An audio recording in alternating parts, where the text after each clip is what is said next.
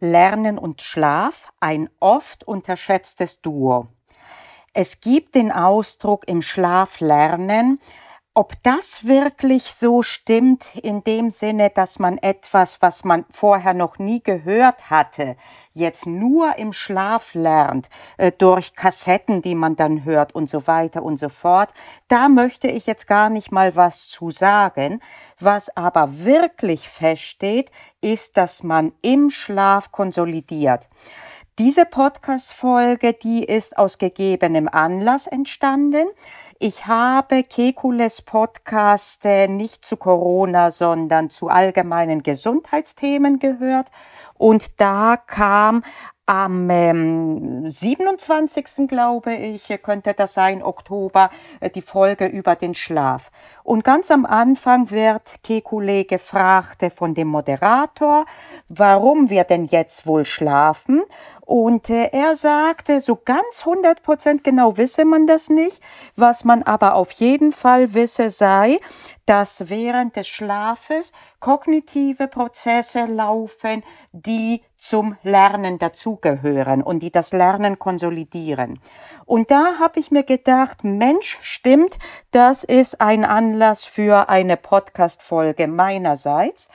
Denn der Punkt Schlafen ist einer, der sehr oft unterschätzt wird.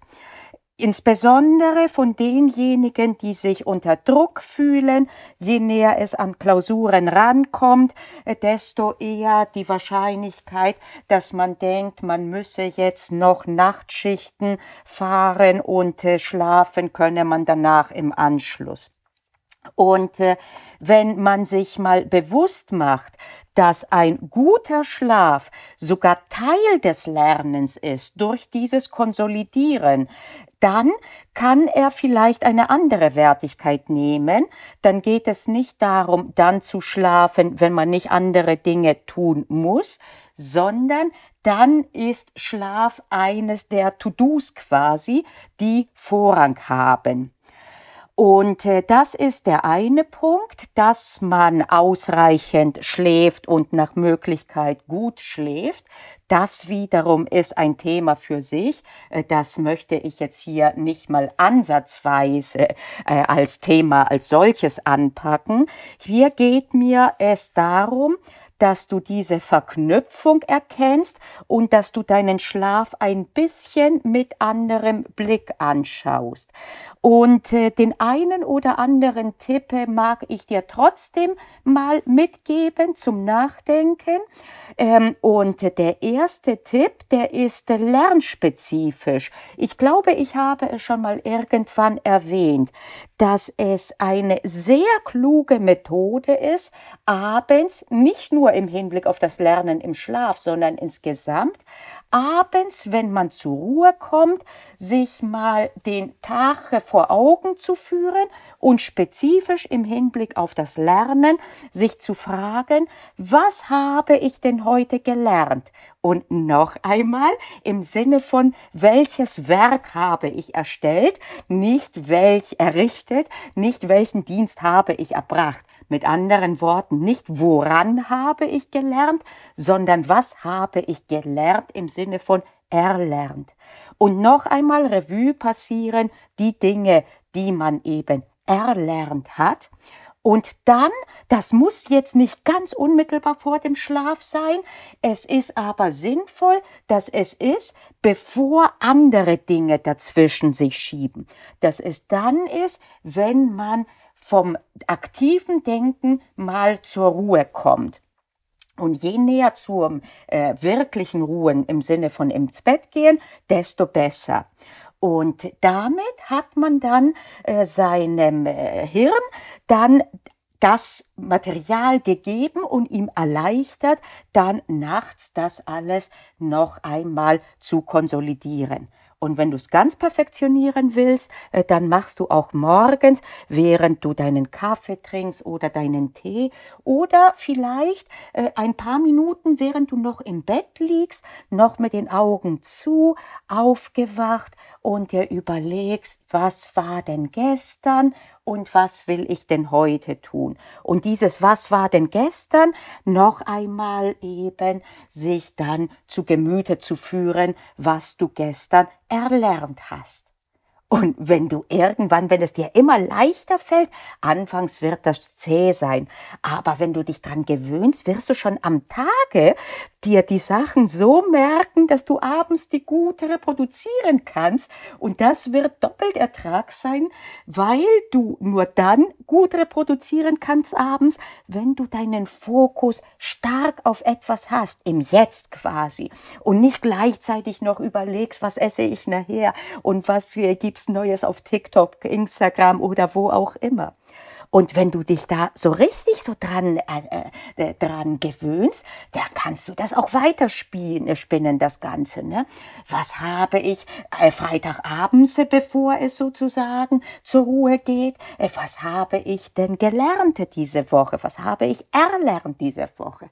Okay, wenn du Freitagabends jetzt groß feiern gehst, dann vielleicht nicht, dann machst du es vielleicht am Donnerstag noch besser am Sonntag, nachdem du Samstag, Sonntag nicht gelernt hast. Was habe ich denn letzte Woche erlernt? Und diese kleinen Wiederholungen, diese spielerischen, die helfen dir maximal und verknüpft eben mit dieser Konsolidierungsfunktion des Schlafes wird das noch einmal alles besser sein und einfacher und immer müheloser. Probier's doch einfach mal aus.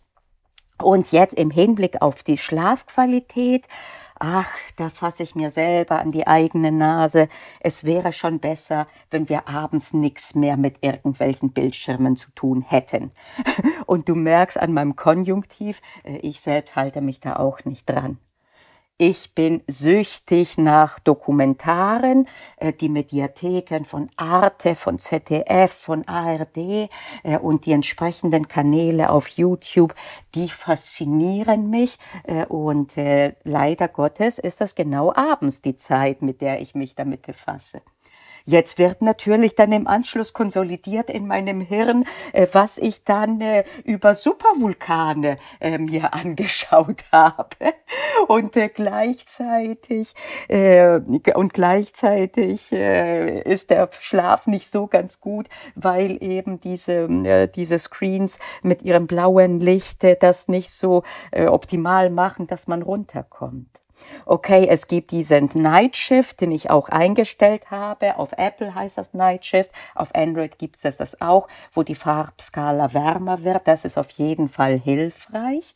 Äh, aber lass uns uns mal vornehmen, zumindest, ich mache das mittlerweile äh, abends äh, nicht durchgängig. Morgens mache ich das meistens, dass ich mir überlege, was war diese Woche, was habe ich schon erledigt, was kommt noch.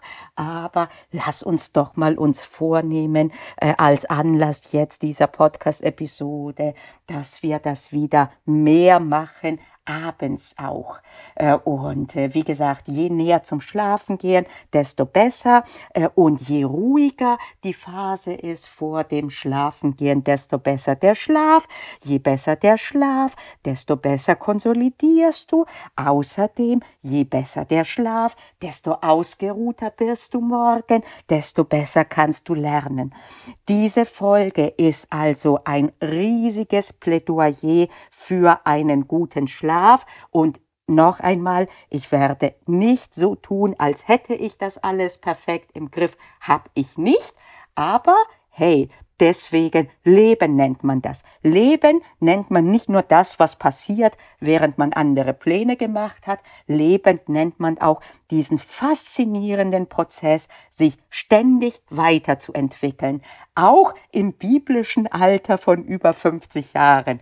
Als ich in deinem Alter war, als Student, Studentin damals, dann habe ich gedacht, über 15, 50, du liebes bisschen, die Leute sind kurz vorm Exitus. Heute bin ich es selber und kann dir sagen, nein, man lernt ständig. Wie sagt meine Mutter, und der Spruch ist nicht von ihr, sondern kommt nochmal von Generationen früher, man wird alt wie eine Kuh und lernt immer noch dazu. Und auf Griechisch gibt es den Spruch Girasko ai didaskomeni. Das heißt, ich werde alt, äh, beständig dazulernend. Und äh, ja, das wollen wir jetzt auch mit dem Schlaf verknüpfen. Und in diesem Sinne eine gute Nachtruhe heute Abend. Und äh, ja, Lasst uns alle heute Abend mal kurz, das dauert nicht lang. Man braucht auch nicht das Riesengeschoss zu fahren, von wegen, ich schreibe mir das auf, ich habe ein Journal.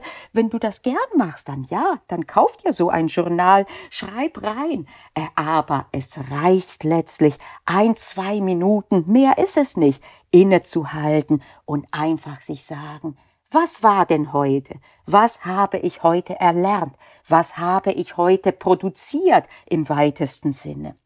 Was habe ich heute auch erlebt, auch in dieser Hinsicht?